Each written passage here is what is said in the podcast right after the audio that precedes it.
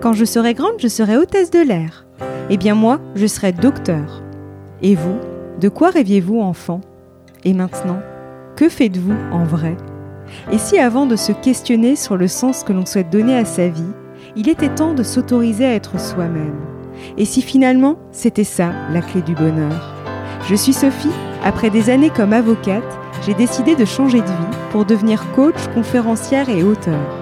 J'accompagne les personnes qui se sentent en décalage avec les autres à être soi et prendre leur place pour une vie choisie, riche et épanouie. Chaque jeudi, je partage avec vous, seul ou avec mes invités, des conseils et des réflexions pour mieux se connaître, cultiver sa confiance et son estime de soi et reprendre les rênes de sa vie. Peut-être que vous aussi, vous vous êtes déjà dit, je ne peux pas quitter cet emploi pour des raisons financières. Ou encore, je ferai telle ou telle chose quand j'aurai suffisamment d'argent.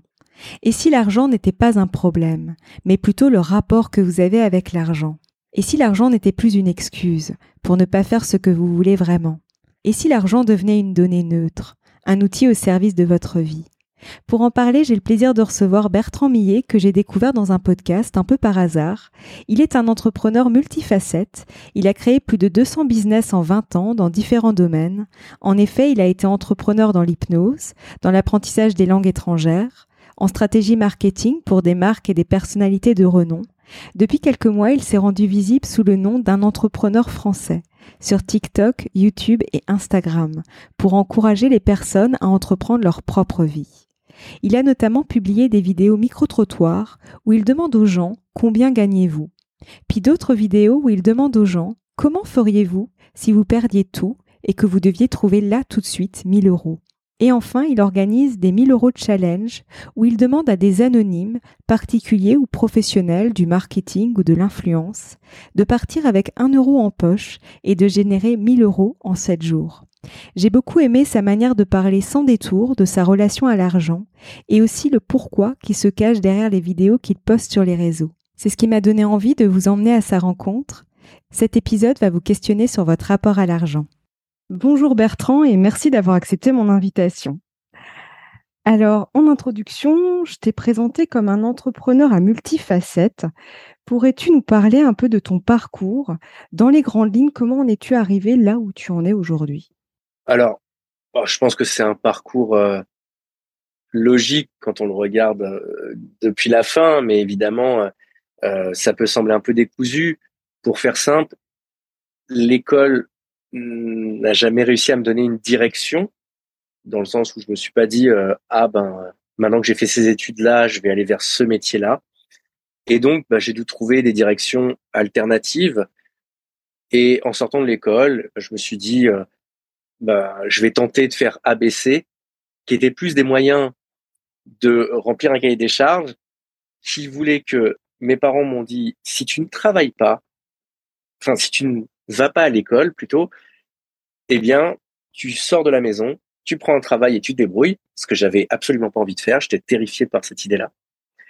L'autre truc, c'est que je voulais pas me lancer dans un travail directement et prendre non plus un n'importe quoi parce que je me voyais comme en haut d'un toboggan qui allait démarrer et ne jamais s'arrêter jusqu'à la retraite. Et je me disais, mais il est hors de question que je me lance dans une carrière de merde et que je me retrouve coincé là-dedans. Ça, c'était un truc, mais ça me faisait vraiment, vraiment peur, mais à un point euh, au-delà de tout.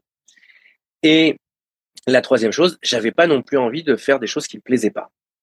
Donc j'ai navigué là-dedans en essayant de ménager un peu la chèvre et le chou. Et tout en essayant de faire tout le temps ce que je voulais, ben je faisais quand même un peu d'études pour qu'on me chasse pas de la maison et j'ai réussi à faire ça quelques années jusqu'à un moment où je me suis euh, dit et si j'assumais ben, qu'en fait ce que j'aimais c'était de faire des choses qui étaient un peu plus sur les chemins de traverse que sur le chemin principal. C'est ce que j'ai fait donc je me suis formé à l'hypnose, je me suis formé euh, euh au coaching, euh, j'ai fait de l'animation pendant des années, Enfin bref, j'ai fait des trucs qui, qui, qui n'allaient pas dans une direction commune, sauf une finalement, quand je regarde ça d'un petit peu euh, plus loin, bah, qui étaient des choses qui me satisfaisaient. Et c'était déjà ça, le, le, tronc commun de tout ça. Et en me laissant guider, voilà, un petit peu comme ça, bon an, mal an, j'ai fini par donner une direction unifiée à tout ça. J'ai failli, j'ai fini par réunir toutes ces choses-là et leur donner un parcours qui est en fait celui d'entrepreneur. Et donc, euh, ben, au bout d'un moment, entreprendre pour moi, ça a toujours été là. C'est-à-dire que quand tu sors des chemins de traverse, euh, quand tu sors pardon des chemins principaux et que tu pars sur les chemins de traverse, nécessairement tu deviens entrepreneur. Pourquoi? Parce que le chemin principal qui est balisé, par définition, tout a été fait pour toi, tout a été simplifié. Donc tu n'as pas à résoudre de problème. Tu passes du CP au CE1, la seule chose qu'on te demande, mais on te le dit, c'est et les notes qu'il faut pour. Et on te dit même comment les avoir. Donc tu as juste à suivre toutes les indications, tout est tracé. Dès que tu ne marches plus dans ce système-là, tu deviens entrepreneur. Et à partir du moment où tu deviens entrepreneur, eh bien, tu as deux issues. Soit tu t'écroules parce que tu n'es pas fait pour, et tu te trouves en marge du système à tenter de survivre, et puis ben, à, à, t'enfoncer dans des, dans des situations de pire en pire. Soit au contraire, tu trouves du sens à ça, tu trouves du plaisir à ça, et tu te bâtis un chemin vers bah, finalement vers là où tu as envie, puisque comme euh, le disait euh, Alphonse Allais, bah, une fois qu'on a dépassé les bornes, il n'y a plus de limites. Et donc, bah, forcément, une fois que tu es sur le chemin parallèle, là, il y a tout qui est ouvert. Donc tu dis, bon, bah, une fois que je suis là et que je vois que j'arrive à survivre là-dedans, bah, pourquoi j'irai pas un pas plus loin et un pas plus loin et un pas plus loin Et tu te retrouves là-dedans. Donc finalement, ce qui s'est passé, c'est que en n'étant pas sur le chemin principal et en n'ayant jamais trop réussi à y être et en me sentant en plus euh, toujours très contrit à l'intérieur, bah, je me suis dit, ok, je peux maintenant aller où je veux. Et l'expérience, les années ont fait que je me suis doté d'outils de plus en plus puissants, de capacités à résoudre des problèmes de plus en plus compliqués, de vision de plus en plus claire et de plus en plus ambitieuse de là où je pouvais aller. Et tout ça fait que bah, aujourd'hui, j'en suis là, c'est-à-dire entrepreneur depuis 21 ans, avec euh, en tout, euh, alors j'ai arrêté de compter il y a bien longtemps, mais plus de 200 projets entrepreneuriaux montés, ratés, euh, vendus, euh, écrasés au sol, enfin tout, il y a, de, y a de tout dans le panel. Euh, Aujourd'hui, euh, personnage actif sur les réseaux sociaux. Voilà un petit peu ce que je fais du plus clair de mon temps. Mais c'est vrai que je rebondis juste sur un point qui, est très intéressant, parce que c'est vrai que je l'ai remarqué moi, j'ai suivi à un moment donné, j'ai voulu me conformer en rentrant dans des cases, et finalement après je suis sortie des cases parce que je me rendais bien compte que ça ne, me correspondait pas. Et en fait c'est extrêmement dur quand tu as pris l'habitude de suivre les cases, tu penses comme les cases, mais une fois que tu es sorti de la case, bah faut penser, euh, comme tu dis, tout est ouvert. Mais du coup, tu vois, j'en viens, et après, je, te préciserai ma question, mais tu vois, par rapport aussi aux croyances. Parce qu'en fait, quand tu as pris l'habitude, entre guillemets, de suivre un chemin tout tracé, bah, à un moment donné, il faut exploser ses croyances. Parce que ce qui se passe quand tu sors du cadre, bah, les croyances quand tu étais dans le cadre. Je sais pas si c'est clair, mais c'est exactement ce que j'ai vécu. Et c'est super dur, ça. Et pourtant, j'ai eu du mal à rentrer dans les cases. Mais maintenant, j'ai du mal à sortir. c'est vrai. Ce que tu dis est vrai, mais parce qu'il y a quelque chose de rassurant dans la case. C'est, tu n'as pas à créer. En fait, il faut savoir que l'une des activités les plus gourmandes en énergie, si ce n'est la plus gourmande en énergie pour le cerveau, c'est la création. C'est créer. Et quand tu n'es plus dans les cases, tu dois tout créer. Mmh. Tout. Tu dois créer ta, bah, ton prochain pas, il doit être sans cesse créé. C'est-à-dire que rien ne décide de ce que tu feras demain. Truc tout bête, tu es entrepreneur. Quand tu es entrepreneur, ben, si demain pour X ou Y raison, ton chiffre d'affaires chute. Ben, il n'y a pas un mode d'emploi qui te dit voilà ce que tu dois faire. Et c'est pour ça que la vente de formation en entrepreneuriat marche si bien, mais qu'elle est aussi peu efficace et qu'elle crée aussi autant de faillites, qu'elle crée autant de gens qui paument de l'argent sans jamais rien gagner. C'est parce que ton prochain pas ne peut être euh, dicté par personne d'autre que par toi-même. Mmh. Et donc, forcément, ça veut dire que tu es tout le temps en activité créatrice pour ton cerveau. Il doit tout le temps être en train d'inventer le prochain pas. Et à partir de là, bah, c'est très difficile. Et il y a plein de moments où, en tant qu'entrepreneur, on se dit, bah, franchement, je retournerai bien dans les cases parce qu'il y a un côté reposant. C'est ça. Et, et, souvent, on parle du côté qui fait peur, ce qui est vrai, mais au bout d'un moment, tu t'habitues. C'est-à-dire que aujourd'hui, moi, en tant qu'entrepreneur, depuis maintenant plusieurs années, enfin, la peur de plus avoir d'argent le mois prochain, le machin, c'est pas, c'est pas, elle passe, si tu veux, parce que tu t'habitues, tu, tu, tu comprends que L'argent, c'est quelque chose de mécanique, que si tu fais ça et ça, il y en aura, etc. Donc, c'est pas trop la peur, c'est la fatigue. La fatigue d'être responsable de tout, la fatigue d'être responsable de toi, mais responsable pour de vrai. Mmh. Responsable en latin, ça vient de respondere, ça veut dire celui qui donne des réponses. Donc, par définition, celui à qui on pose des questions. Et quand tu as été entrepreneur, tu comprends qu'en permanence, c'est à toi qu'on pose les questions. Et toi, tu n'as personne à qui poser des questions. Comme quand avant, tu avais un responsable. Ton responsable, tu allais le voir, tu disais, euh, Jeannot, il n'y a plus euh, de café dans la machine, je fais quoi? Euh, Jocelyne, je comprends pas, euh, il n'y a plus de d'encre dans l'imprimante, je fais quoi? Et tu avais toujours quelqu'un pour répondre à ces questions-là. Là, peu importe la question, c'est toi. Jusqu'à après un certain point où effectivement, tu acceptes de travailler avec des équipes, de déléguer, et là, à nouveau, tu poses des questions. Et quand on est à un stade après encore plus loin, tu en as un stade où effectivement, tu ne sais plus, même les propres trucs de tes propres boîtes, tu les connais plus, et tu as vraiment quelqu'un qui est responsable. Mais ce passage-là, dans lequel tu prends les responsabilités, à 100% et de tout, bah, c'est pas facile parce qu'on n'est pas éduqué comme ça. Mmh. Et je pense que c'est là où la case est reposante, la case est rassurante, parce que tout le temps, on sait quel est le prochain pas à faire, ben, se mmh. lever, aller au boulot. Mmh. C'est exactement ça, c'est reposant, effectivement, c'est bien résumé. Et, et justement, comme tu disais dans l'interview que tu as donnée pour un autre podcast et qui m'a donné envie de te contacter, justement, tu as la croyance que quoi que tu fasses, quoi qu'il se passe, bah, en fait, tu feras toujours de l'argent. Parce que très souvent, ce qui nous empêche aussi de sortir de ces cases, c'est cette peur de l'insécurité. Et en fait, on projette sur l'argent cette histoire de sécurité. Alors qu'on remarque bien, quand tu es riche ou quand tu es pauvre, peu importe, tu peux avoir cette peur de manquer. Donc, d'entretenir cette énergie de manque. Et justement, toi, comment tu as appréhendé tout ça et comment tu as, tu as forgé cette croyance? Est-ce qu'elle était toujours là ou tu vois, comment ça s'est passé pour toi? Alors, je sais pas si elle était toujours là parce que de la même façon que tu peux trouver des excuses pour ne pas faire les choses, parfois tu crées aussi des excuses pour tes réussites. Par exemple, il y a plein de gens, quand ils réussissent un truc, tu leur dis, mais tu vois que tu es intelligent, tu as réussi ça. Il va dire, non, mais là, c'est parce que le contrôle, il était facile. Non, mais là, c'est parce qu'un tel, il m'a aidé, etc., etc. Ben, j'ai eu ça en fait quand j'étais plus jeune. J'avais pas l'impression d'avoir peur de l'argent, mais je me disais non, mais c'est parce que je vis encore euh, chez ma mère. Non, mais c'est parce que mes parents ils peuvent toujours m'aider. Euh, non, mais c'est parce que et etc. Et donc j'ai jamais ressenti ce truc-là. Maintenant, il y a un moment où où, où c'était pas de la peur que j'ai eu, c'est plutôt de la fatigue d'être euh, de me battre pour l'argent. C'est plus ça que j'ai ressenti. Où j'avais l'impression que j'étais sans cesse en train de me battre et en plus de ça, il y a eu toute une époque où j'étais très, très, très à découvert, tout le temps à découvert. Et en fait, ma plus grande peur, mais c'était aussi ma plus grande honte, c'était de passer de ma carte dans un lecteur de cartes et de voir le paiement refusé. Mmh. Ça m'est arrivé plein de fois. Et en fait, c'est fou parce que ça en était un point où, où c'était une loterie presque. Je savais pas si ça allait passer mon paiement ou pas. Et ça me faisait flipper. Et en fait, j'en ai eu marre de ça un jour. Et là, j'ai changé. Euh, j'ai changé de, de, façon de travailler l'argent. Bref, alors je l'ai raconté dans un autre podcast complètement. Ce truc-là où j'ai été voir un coach qui m'a aidé mmh. à travailler avec ça. Pas un coach sur l'argent. Hein, ça aussi, c'est j'aimerais que ce soit très clair et c'est un peu ça à chaque fois je le reprécise. Je travaillais avec un coach, pas un coach en finance ou je sais pas quoi, mais oui.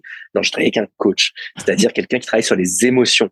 Mmh. Le but avec lui, c'était de travailler sur mon rapport à l'argent mais il ne m'a jamais donné de conseils sur l'argent. Il m'a jamais appris à gérer l'argent. D'ailleurs, elle, je devrais dire parce que c'était une femme. Et donc, euh, l'idée, c'est que la peur de manquer d'argent, non, je crois pas, parce que j'étais capable d'être à découvert. Et c'est comme tout le monde, je crois que la peur du manque, elle arrive avec des seuils. Et c'est comme la peur d'être gros. Mmh. Ça arrive avec des seuils. C'est-à-dire que tu as pris un kilo, tu tu t'alarmes pas. Tu en as pris cinq, il y en a qui vont commencer à s'alarmer. Il y en a, ils s'alarment à 10, il y en a, ils s'alarment à 30. Je pense que pour l'argent, c'est pareil. Avant, mon, mon alarme, elle était quand j'étais au, bah, au départ à zéro. Et puis après, bah, elle était quand j'étais à moins 200. Et puis après, elle était quand j'étais à moins 1000. Et puis tu peux descendre comme ça très loin. Aujourd'hui, mon seuil a monté beaucoup plus haut. Je le disais la dernière fois, aujourd'hui, je commence à m'inquiéter quand je suis autour des 200, ah, entre 100 et 200 000 euros à peu près. Là, je commence à, me dire, waouh, il y a un truc, il faut refaire des choses. Donc, c'est une histoire de, de, de, pas la peur de manquer, mais le moment où je me dis tiens, il faut que je retravaille. Mais maintenant, je sais qu'en fait, j'ai cette croyance profonde que, que demain, je peux recréer de l'argent. Après-demain, je peux recréer de l'argent. Et ça, ça vient ben, beaucoup d'expérimentation où régulièrement, ça fait partie maintenant du travail que je fais euh, sur les réseaux, donc de façon mmh. exposée, je m'amuse à recréer de l'argent, je m'amuse à, à, à et, en le faisant devant les gens, je le fais aussi pour moi. Je me reconvainc que si demain je perds tout, je peux recréer, mais instantanément, un business, donc de l'argent. Évidemment, ça va avec. Mais je pense que c'est ça qui m'a donné cette confiance inébranlable, c'est de l'avoir fait deux, trois, quatre cents fois, j'en sais rien, recréer des nouveaux projets, refaire de l'argent à partir de rien, à partir d'une idée, être capable de, de régénérer des sous et à force de le faire, bah, au bout d'un moment, quand même, je pense que même le plus entêté des ânes finit par se dire, bon, si je l'ai fait 400 fois, peut-être que je suis capable de le faire un peu quand je veux quand même. Ouais, c'est ça, en fait, tu as renforcé cette croyance de te dire que quoi qu'il se passe, euh, pour, pour justement que ton, ton cerveau, j'allais dire, se dise, bah oui, ça confirme bien que, oui, effectivement, ouais, je, je vois mmh. effectivement la démarche. Quand, tu dis ça, c'est qu'effectivement, au démarrage, je pense que l'argent, c'est pas de savoir si j'avais peur d'en manquer ou pas, c'était plutôt de me dire, euh, j'avais peur de pas pouvoir payer mes factures comme tout le monde, si tu veux. Mais ce qui me faisait plus peur, c'était de me retrouver dans une vie de merde à cause de ça, enfermé. Tu vois, de me dire, oh mon Dieu, si je commence à prendre, en fait, si je prends un travail, je vais être assujetti à ce travail parce qu'il va falloir que je fasse mes factures. Et en fait, en prenant un chemin plus de bricolage, ben, je me suis toujours débrouillé c'est-à-dire que à une époque, j'avais un loyer de 90 euros. J'étais parti vivre dans les montagnes. On avait un loyer de 180 euros à deux, donc c'est 90 euros chacun. Je pouvais même pas le payer. Et en fait, quand je pouvais même pas le payer, ben en fait finalement je le payais, mais c'était la galère. C'est-à-dire j'avais pas l'argent pour le payer comme ça, et donc j'étais obligé de travailler. Donc j'avais euh, pour ça bah, créé ma première petite entreprise. J'en ai des cours de musique, blablabla, bref. Et ça m'a permis de me dire, mais en fait, j'y arrive. Et ensuite, j'y arrive. Et ensuite, j'y arrive. Et en fait, tu te rends compte, bah, tu y arrives tout le temps. Quand tu as un truc à payer, tu sur le truc. Et puis, bah, quand, comme je disais, hein, c'est ça la démarche entrepreneur, c'est que euh, tous les mois, il fallait dire, ben, euh, combien il faut que j'ai ce mois-ci pour pouvoir euh, payer tout euh, 3280. Bon, bah, je me débrouillais pour trouver 3280. Évidemment, c'était pas la bonne approche parce qu'à chaque fois, à cause de ça, je finissais mmh. à découvert parce que j'étais toujours en réaction et, euh, et voilà, mais pour autant, ben, tu te débrouilles et, et, au final, ben, à force de débrouiller, tu te rends compte que la question n'est pas est-ce que je vais manquer d'argent ou pas, mais la question elle se déplace. C'est ben, est-ce que je vais être capable d'en faire? La réponse devenait oui.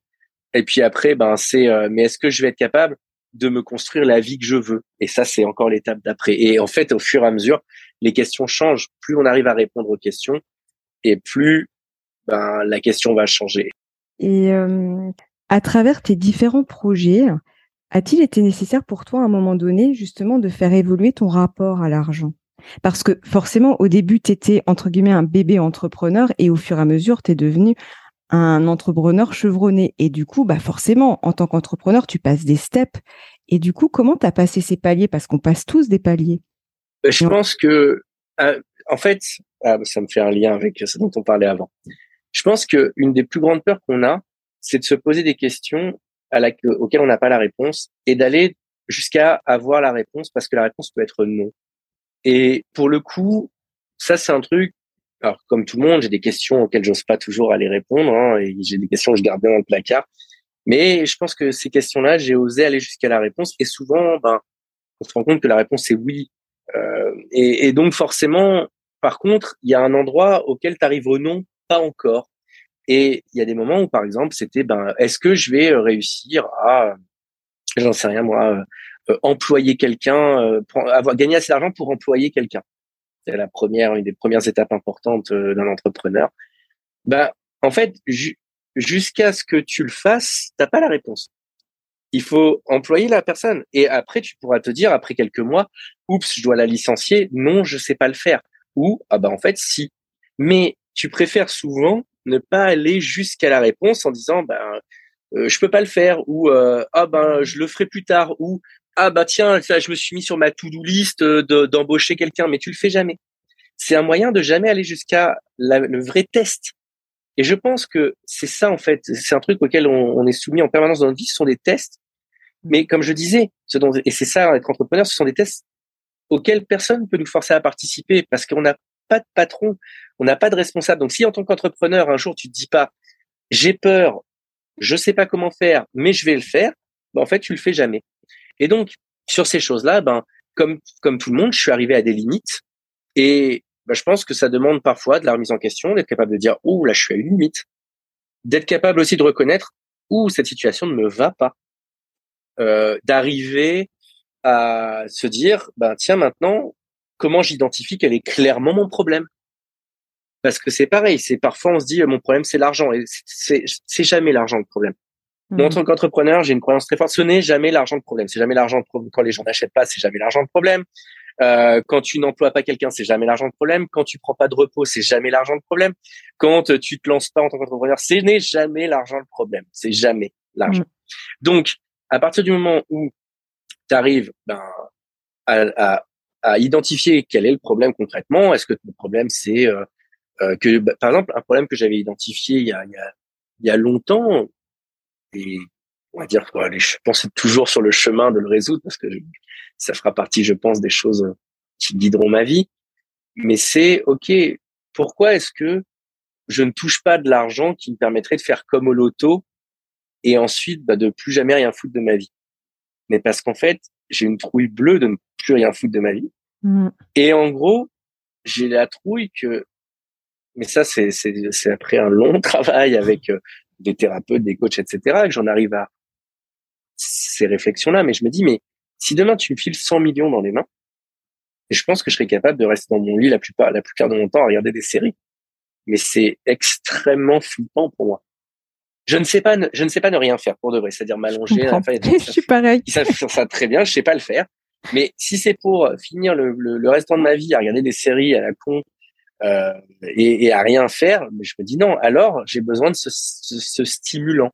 Mmh. Et donc, ben, un moyen de faire ça, c'est effectivement de me créer ben, toujours le besoin de, de travailler, d'entreprendre, de créer des choses, etc. Et donc cette insatisfaction euh, permanente.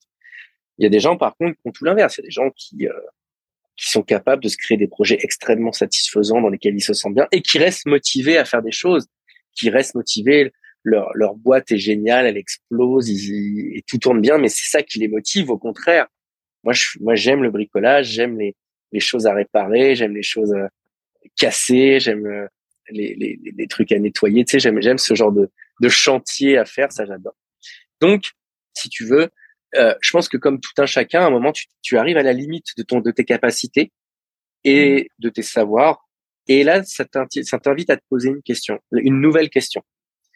Cette question-là, ben, tu peux choisir de ne pas te la poser, jamais, et donc de rester dans ta situation. Et il y a des gens qui font ça très bien pendant des années. Ça, je sais pas le faire pour le coup. Tu peux choisir d'y répondre directement en disant bah comment je fais pour prendre un employé, je sais pas le faire, bah, je vais chercher les réponses. Ou tu peux choisir d'y répondre autrement, c'est-à-dire en te disant non mais finalement c'est pas vraiment un employé dont j'ai besoin. J'ai en fait ce dont j'ai besoin c'est de créer une boîte comme ci, comme ça, etc., etc. Parfois c'est de la fuite, Parfois, au contraire, c'est de la stratégie pure et c'est très malin de l'avoir fait. Et ça, il y a que l'expérience et les années qui, qui, te permettent de répondre à ça, de savoir si c'était une fuite ou si c'était euh, mmh. la bonne façon de faire. Et je pense qu'il y a un endroit où ben c'est que ça être entrepreneur, comme je disais, c'est prendre ses responsabilités, mais y compris les responsabilités de ses bonnes idées comme de ses mauvaises, et de se dire ben en fait toute ma vie j'ai fui, j'ai jamais voulu de salarié, mais en fait, ce dont je me suis rendu compte après 38 euh, ans d'entrepreneuriat, c'est que c'était ben, tout simplement un peu de l'acheter et que j'avais pas envie d'être responsable euh, du destin des autres et machin. Pourquoi pas J'en sais rien. Oui, mais t'as raison. Ouais, c'est très et, et, au final, voilà, tu vois, et au final, ben, je crois que la seule façon de passer des steps, c'est d'aller jusqu'à ton incompétence et mmh. d'admettre que là, tu es dans ton incompétence et de chercher à partir de là à passer au step d'après. Et quand tu sais pas comment le faire, ben, d'accepter de prendre de l'aide c'est vraiment le, jeu. Par exemple, là récemment, je me suis rendu compte que euh, j'avais encore jamais passé le step de vendre une boîte au-delà. Donc ça, c'est c'est pas vendre une boîte, c'est vendre une boîte au-delà euh, de euh, 10 millions d'euros. C'est-à-dire de dire, voilà, je, je c'est un, un bloc. Et donc je me suis dit, ben voilà, là, ça, ce truc-là, j'ai envie de le faire Sauf que forcément, alors c'est pas comme si un jour j'en avais vendu une à 9 millions 999, pas du tout. C'est c'est pas. Euh, mmh. En fait, mon, mon, mon, ma limite aujourd'hui dans la vente de boîtes, c'est un million. Je n'ai jamais passé un million, mais je me suis mis 10 millions. Enfin bref, c'est une façon de, de penser perso. Mmh. Et donc dans l'idée, bah, c'est de me dire, ok, aujourd'hui, ce truc-là, je ne l'ai jamais fait. Si je l'ai jamais fait après 20 euh, et quelques années d'entrepreneuriat, c'est de l'incompétence de ma part. C'est-à-dire, c'est pas un truc où je me dis ah bah j'ai pas eu l'occasion, machin, etc. Non, c'est que je n'ai jamais créé les conditions. On en mmh. revient à cette notion de responsabilité. Non, je suis le créateur de ça. Donc aujourd'hui, bah, qu'est-ce que j'ai fait? Je me suis dit, bah, je vais me poser la question comme ça. Suis-je capable de vendre une boîte, non pas plus d'un million, mais plus de 10 millions? Et c'est le chantier sur lequel je me suis mis là. Et ce chantier, ben, j'aurai ma réponse d'ici deux ans, deux ans et demi à peu près. Mais si j'y arrive pas, ben, je pourrais me regarder moi dans le miroir et me dire, ah bah non, apparemment, j'en suis pas capable. Et là, je verrai ce que je suis capable de faire ou pas. Prendre un coach, prendre un formateur, prendre un consultant, travailler avec quelqu'un, m'associer. J'aurai à nouveau des réponses ou peut-être abandonner en me disant, bah, c'est pas fait pour moi, etc. Mais j'ai en tout cas envie d'avoir le courage de me poser la question et d'accepter ça. Donc, je pense que pour passer des paliers, il faut avoir cette espèce de self-awareness, de, mmh. conscience déjà de soi. Et je pense que il faut aussi ben, mettre son ego de côté et mmh. accepter d'aller à l'endroit où ben, la réponse ça peut être non, j'en suis pas capable et j'en serai jamais capable, ou je n'ai pas envie d'en être capable, ou ben, j'ai envie d'en être capable et il va falloir que je me relève les manches. Mais en tout cas, c'est d'aller jusqu'à l'échec. Et, pour moi, c'est le seul moyen de passer un palier. Mmh. C'est d'aller, dans un premier temps, jusqu'à l'incompétence. Et sur le chemin où tu as envie d'acquérir la compétence, d'accepter que tu puisses ne jamais réussir à l'acquérir. Et c'est comme ça, en fait, c'est pas grave. Mmh. Mais c'est ça, c'est ce que c'est le mot qui me venait, c'était ça, c'est le côté faut être humble. Il y a quelque chose de, ouais, de, de, cet ordre-là, ouais, tout à fait. Et justement, avant de, parler de ton actualité, j'allais dire, même une fois avoir atteint la barre du, million, justement, euh, tu en as déjà parlé, mais as-tu pu ressentir justement cette énergie de manque ou cette énergie, tu vois, de, de retomber, j'allais dire, dans l'état initial quand tu étais, euh, tu vois, justement à découvert en train de te dire comment je vais faire pour payer mon loyer à 90 euros. Tu vois, je prends exprès les extrêmes là. Alors non, pour le coup, euh, c'est marrant parce que là, par exemple, euh, cette année, j'ai pris des décisions fortes et j'ai plus de revenus. En fait, mmh. là, voilà, j'ai très peu alors les gens vont trouver que c'est assez fou ce que je dis parce que parce que c'est tellement pas dans l'ordre du commun euh, de, la plupart des personnes, mais je pense qu'aujourd'hui, en tout et pour tout, je dois toucher donc en revenu du travail, je pense que je dois toucher 5 ou 6 000 euros à peine par mois. Mmh alors pour que les gens comprennent mmh. pourquoi je dis à peine, c'est parce que euh, l'année dernière, je tournais autour de 100 et quelques mille euros par mois. C'est forcément donc le, bah, gap est énorme. C'est énorme. Oui. oui. Donc aujourd'hui, je considère que je touche plus à tel point que je, l'ai oublié. Si quand je dis aux gens je touche plus rien, j'oublie que j'ai 6 000 euros par mois. Évidemment, la plupart des gens vont s'offusquer de ça. Et j'ai envie de te dire, si tu t'offusques de ça, je t'emmerde. Ouais, Mais en gros... son échelle en même temps, c'est très. non, c'est pas ça. C'est quand je c'est pas ça. Ce que je veux dire, c'est que si tu ne, si tu n'arrives pas à saisir ça, ce que je peux très bien comprendre, euh, c'est qu'il y a encore un gros travail à faire si tu veux sortir de ça. Et c'est une invitation à travailler sur euh, justement ces échelles de grandeur. Et je le dis vraiment en toute sérénité, pour moi, l'argent n'est ni une fierté, ni une honte, c'est un chiffre. Et que là, aujourd'hui, je me sens ni plus fier, ni moins fier de gagner 6 000 que quand je gagnais 100 000, que quand machin. Enfin, vraiment, ça n'a, c'est, c'est rien. Mm. Et c'est qu'aujourd'hui, je, je navigue avec une réalité différente parce que, encore une fois, ben, comme je disais, là, je suis sur euh, des décisions fortes qui font que je travaille pour vendre une boîte à plus de 10 millions dans quelques temps. Et donc, forcément, ben, je, je, je réadapte euh, ma réalité actuelle.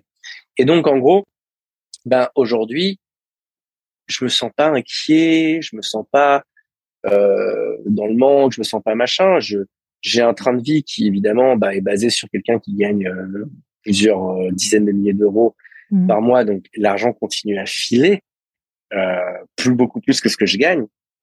Mais je sais pas, c'est comme ça en fait, c'est pas grave. Je veux dire, quand il y aura besoin de réenclencher une machine, Ouais, pour créer du cash, elle sera, elle sera faite à ce moment-là. Et là, je m'accorde un temps de réflexion, je m'accorde, je m'accorde un temps de, de, de, de, de remettre les, les, les, choses comme je les aime. Tu sais, c'est, tu disais tout à l'heure, enfin, est-ce qu'il y a des cycles, est-ce qu'il y a des choses comme ça? Tu vois, par exemple, je pense qu'on on a tous des moments, des cycles, des machins, des trucs. Euh, et c'est important de savoir aussi les écouter, les saisir. Là, je mmh. suis dans un nouveau cycle. Comme je viens de dire, je viens de prendre des décisions importantes, des décisions de fin. J'ai mis fin à beaucoup de choses. Et les décisions de fin, très souvent, quand on est dans ces peurs, justement, de manquer de choses, on saute tout de suite sur la première chose venue après. Et je pense que c'est important de se laisser des temps de jachère, des temps de repos, des temps où justement on laisse les choses pousser. Et ce qui est très drôle, c'est que euh, ça m'arrive en août et il faut savoir que chaque année en août, je fais un exercice que j'ai créé il y a cinq ans maintenant, je pense, peut-être six, je sais plus, et que je refais chaque année. C'est un truc que j'appelle la limite haute.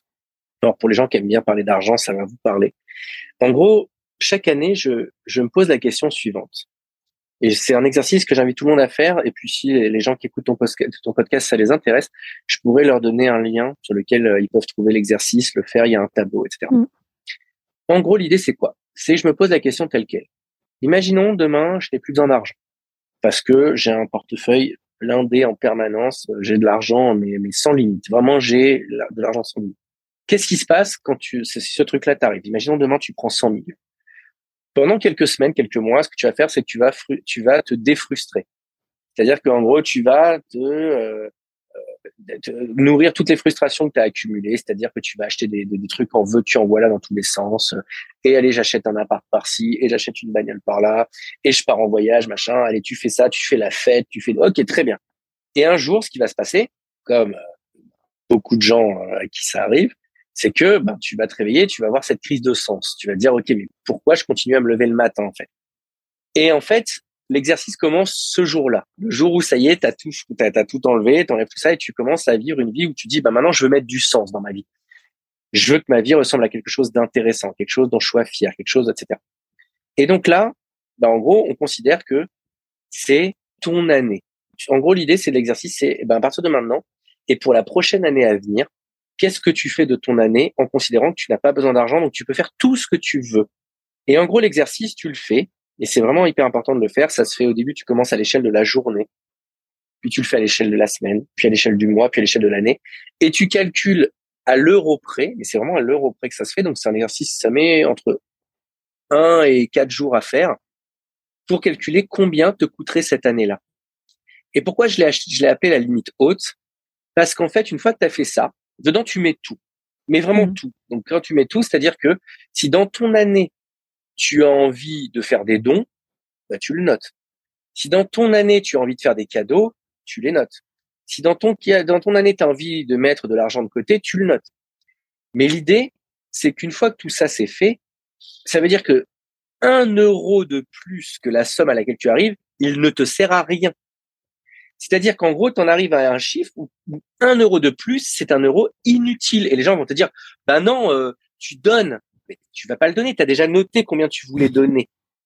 Donc, en gros, c'est vraiment arriver à un point où c'est la limite haute. C'est-à-dire que tout argent de plus que ce que tu as déterminé comme somme ne te sert absolument plus à rien et tu ne sais plus quoi en faire. Il en est embarrassant. Eh bien, chaque année, je refais l'exercice. Chaque année, je fais cet exercice. Pourquoi? Parce que tu te rends compte que cette limite haute, quand tu l'as fait, déjà, un, il y a bien une limite. Et la plupart des gens commencent par te dire, ah, mais moi, ce serait des millions.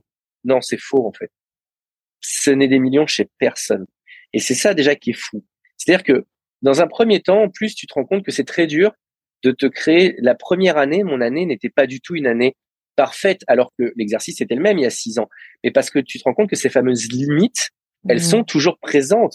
C'est-à-dire que il y a que année après année, j'ose être plus ambitieux, alors que j'aurais pu y penser la première année. Mais j'y ai pas pensé la première année parce que je me rends compte que je m'étais limité. Mais c'est pas une limite de oh là là, mon Dieu, j'ai pas le droit de le faire. Non, c'est que je n'y ai même pas pensé. C'est ça. Et il a fallu vivre une année, une deuxième, une troisième. Et en fait, être libre, être sans entrave euh, dans ta tête, c'est un exercice qui s'apprend et dans lequel tu deviens meilleur année après année. C'est ça. Et donc, si tu veux, ce truc-là, ben, en le faisant chaque année, je me rends compte de plusieurs choses. La première, c'est que le chiffre oh, peut grossir, mais pas tant que ça, d'année après année. Mais la vie que je définis théorique, parce que ça reste évidemment de la théorie, euh, c'est pareil. Hein, la première année, ce que tu fais, une fois que tu as vécu ton année derrière, tu dis ouais non en fait pas du tout. J'ai pas du tout envie que ça ressemble à ça.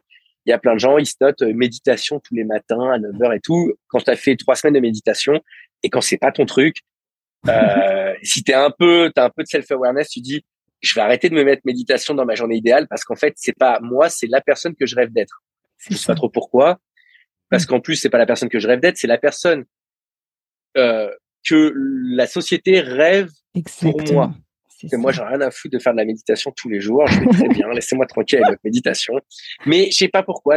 Aujourd'hui, ce qui est à la mode, c'est d'avoir euh, une, une, vie où tu médites, tu fais du yoga, du machin, des trucs, et donc tu te le mets dans ta vie idéale. Mais quand tu l'as fait deux semaines et que c'est pas ton truc, bah, euh, n'insiste pas en fait. Ouais. L'année d'après, quand tu refais ton exercice, refous pas yoga, machin. rien à foutre, tu le fais pas, t'aimes pas, donc arrête de le faire. Donc voilà. Donc si tu veux, chaque année, tu, à force de le faire, tu deviens meilleur. Ton année devient de plus en plus réaliste, etc., etc. Mais il y a un truc qui est fou, c'est que cet exercice. Alors, quand tu le fais bien, l'exercice est très déplaisant, vraiment. Et je sais pas trop pourquoi, mais il y a un truc qui est, enfin, ça remue. T'as pas envie. Bah, bref, c'est très chiant à faire. Si tu le fais bien, parce qu'il y a plein de gens, ils le font à la louche. Ils finissent, ils disent ouais, il me faut à peu près 200 000. Non, c'est pas ça l'exercice. L'exercice, c'est il te faut 183 889 euros pour vivre la vie que tu m'as notée. C'est ça l'exercice. Si tu n'arrives pas à un chiffre comme ça, oublie, tu l'as pas fait. Et donc, ce qui est fou en fait, c'est que quand on arrive à terminer cet exercice, eh ben ton année d'après, il se passe un truc très chelou. Mais c'est que ton année change complètement. Mais vraiment, elle change complètement. Et donc, c'est un exercice que j'ai fait faire à plein de gens. Enfin bref, c'est un exercice que j'ai fait moi-même, etc. Et c'est chez tout le monde, ça crée quelque chose d'assez fou dans le fait de, de voir ta vie évoluer. Mmh. Et ça, c'est un vrai, vrai, vrai avant-après. Et encore une fois, bah, tu te rends compte qu'il y a déjà plein de choses sur lesquelles tu fantasmais, mais dont tu n'as pas du tout envie. Mais c'est très juste ce que tu dis. Ça, c'est hyper important. De ouais, d'en prendre conscience. Mmh. Mais tellement. Il y, a, il y a plein de gens qui ne rêvent que de voyages, de machin, de trucs. Tu leur files 2 millions, ils voyagent pas plus. Ça. Et tu, les, tu leur dis, mais viens, on part en voyage. Ouais, mais non, mais tu comprends, machin. Et en fait, non, c'est pas leur truc. Donc, te fous pas des vies de voyage et de machin truc. Enfin, y a, en fait, si tu veux, c'est comme s'il y avait des lieux communs qu'il fallait mettre dans une année idéale. Yoga, enfin, yoga, méditation et voyage, déjà, ça y est chez tout le monde. Mm. Alors qu'en fait, on il y a la plupart d'entre nous, on n'en a pas envie. Et, et c'est pour ça que vraiment, mais c'est normal de, de c'est aussi normal de faire une première année quand tu fais cet exercice-là, la première année, de le foirer. Enfin, quand je dis le foirer, c'est-à-dire de faire un truc totalement pas réaliste. C'est un déclencheur. Au bout de 6-7 ans, bah là, je vais le faire. Là, c'est, donc c'est très marrant. Tu me demandes dans les exercices qui m'ont aidé. Ben, celui-là m'a aidé énormément. Ça m'a aidé à fixer des chiffres, ça m'a aidé à les atteindre, ça m'a aidé à faire plein de choses. Et aujourd'hui, ben, je me dis aussi, parfois, et c'est aussi pour ça que j'ai appelé ça la limite haute, c'est que quand on, on cherche à gagner de l'argent, c'est comme s'il n'y avait pas de limite. C'est-à-dire que tu pourrais, tu as fait un million par an, l'année d'après, tu essaies de faire un million cinq, l'année d'après deux millions, l'année d'après deux millions cinq, l'année d'après trois millions. Et en fait, jusqu'où tu vas? Mmh. Et c'est comme ça que j'ai appelé ça la limite haute. Je me dis, mais jusqu'où tu vas comme ça, en fait? Mmh. Parce que au bout d'un moment, tu passes ta vie à chercher à augmenter ce chiffre, mais sans le relier à rien de concret. C'est ça. Sans le relier à de la vie. Mmh. Et moi, au bout d'un moment, je me suis dit, mais si je faisais l'inverse, si j'ai cherché à savoir combien il faut que je gagne, et que je me demande comment faire en sorte de le gagner le plus rapidement possible dans l'année. Et comme mmh. ça, après le reste de l'année, j'en je, j'en profite. Et donc, en fait, l'idée, c'est plus ça. Et c'est pour ça que c'est une limite haute, parce que c'est de dire, et si plutôt que de chercher chaque année à rendre ce chiffre de plus en plus haut, on cherchait plutôt à être de plus en plus efficace pour mettre de moins en moins d'efforts à l'atteindre. Et donc, c'est marrant parce qu'il y a deux ans, je crois que c'est là où j'ai atteint le plus haut pic de ma limite haute. Je n'avais jamais atteint un chiffre aussi haut, c'était un million deux cent mille et quelques machins. Et l'année d'après, en fait, je me suis rendu compte que la plupart des choses que j'avais notées, en fait, bon, ça me servait pas et j'en ai pas besoin, etc. Et donc, l'année d'après, je suis allé sur un chiffre, mais qui n'avait plus rien à voir. Beaucoup plus cool. Et je, je l'ai pas encore fait cette année, mais je le sens déjà ça va être un chiffre beaucoup plus bas encore. Mm. Et c'est pour ça que le jeu, c'est pas de, de, de, de, monter le plus haut possible, parce que je pense vraiment qu'on peut perdre sa vie à faire ça. Et voilà, voilà les choses vraiment qu'on fait que, bah, au fur et à mesure, cette façon de travailler sur les choses, cette façon de travailler sur l'argent m'a aidé. Et puis, je peux pas ne pas mentionner ben, tout un travail que j'ai fait pendant des années dans lesquelles je me suis formé en hypnose, je me suis formé au coaching, j'ai mm. travaillé en tant que coach, en tant que hypno, etc. Et le fait, voilà, d'être sur cette, sur travail qui travaille sur ce qu'on a tendance à dire l'humain, fait que forcément, ça vient changer aussi ma perception et ma façon de regarder l'argent. Aujourd'hui, moi, la seule chose pour moi que j'attribue à l'argent, la seule chose qu'on peut se payer dans la vie, ce sont des moments de vie. C'est tout. Ouais. On peut rien se payer d'autre que des moments de vie. On peut pas se payer une voiture. Ce qu'on se paye, c'est pas la voiture, c'est les moments qu'on est censé passer dans sa voiture ou mm. les moments qu'on va penser à fantasmer avant l'argent, avant d'avoir l'argent, euh, les moments où on va dire à ses potes hey, j'ai telle voiture. Bref, c'est tous ces moments liés à la voiture qu'on peut se payer. Le reste, ça, ça, ça c'est rien. La voiture en elle-même, elle ne sert à rien. Mm. Comme acheter une maison, comme acheter euh, euh, hein. un business, n'importe quoi. En fait, ce qu'on se paye, c'est les, les moments de vie qu'on va vivre dedans. Mhm. Et donc, à partir du moment où bah, l'argent ne sert qu'à ça, ben, finalement, tu sais pourquoi t'en gagnes et tu sais aussi qu'il y a un niveau et il y a une limite haute et que au-delà de ça, tu ça, ça. Enfin, je veux dire, un an, c'est un an. Je- ça, ça sert à rien que je gagne l'argent de 1000 ans. Je ne vivrai pas 1000 ans, en fait. Mhm. Oui, je pourrais enfiler à mes enfants. Ok, mais 1000 ans, il y aura, il y a moi, il y a mes enfants. Il y a leurs enfants, il y a, il y a, il y a- de l'argent, il y en a pour euh, je sais pas combien de temps. Donc, Ouais. ça sert à rien en fait d'aller d'aller d'aller le pousser jusque là. Ça se trouve dans 200 ans, euh, l'argent n'existe plus, ou il y a une révolution. Mhm. Ceux qui ont le plus d'argent, ils sont tous fait tuer. Machin. Donc, il y a, il y, a, il y a de toute façon un truc au-delà de la perte de sens pour moi en tout cas. Tout à. Donc à partir de là, ben forcément cette vision de l'argent, elle m'est venue de tout ce travail que j'ai fait en tant que coach, etc. Et ça, c'est un chemin de vie, j'ai envie de dire. Ce sont des, il y a, il y a que les années. Il n'y a pas une formule magique. On pourrait se dire, on se dit abracadabra quatre fois dans la tête, et puis on se regarde dans un miroir, et puis après on a une relation comme on aime à l'argent. Non. Et en plus, j'ai pas la prétention que cette relation à l'argent aille à tout le monde. C'est vraiment la mienne, et moi, je suis très en paix avec ça, et, et elle m'aide à, elle m'aide à manipuler l'argent comme j'ai envie de le manipuler. C'est-à-dire quand j'ai besoin d'en faire, j'en fais. Quand euh, j'ai besoin de prendre des vacances, j'en prends, etc. Enfin, vraiment, aujourd'hui, pour l'instant, je suis, je suis très heureux. Vous retrouverez la suite de l'interview la semaine prochaine. En attendant, je vous invite à réaliser l'exercice La limite haute que vous retrouverez en cliquant sur le lien sous ce podcast. Comme je le disais dans l'épisode 72, avoir un bon état d'esprit que vous pouvez découvrir sous ce podcast, sans le passage à l'action, on reste dans le concept, dans la théorie. Pour ma part, j'ai réalisé l'exercice en ne me contentant pas de faire des chiffrages à la louche, mais en faisant des estimations concrètes, même si cela peut paraître rébarbatif à faire. C'est intéressant de voir ce qu'il en est ressorti. Je serais ravie d'avoir vos retours sur cet exercice en message privé sur Instagram. Vous me retrouverez sous le compte Il y avait une. Si cet épisode vous plaît et qu'il vous semble être utile à d'autres personnes, n'hésitez pas à le partager. Je vous souhaite une très belle journée ou une très belle soirée et je vous donne rendez-vous la semaine prochaine. À bientôt!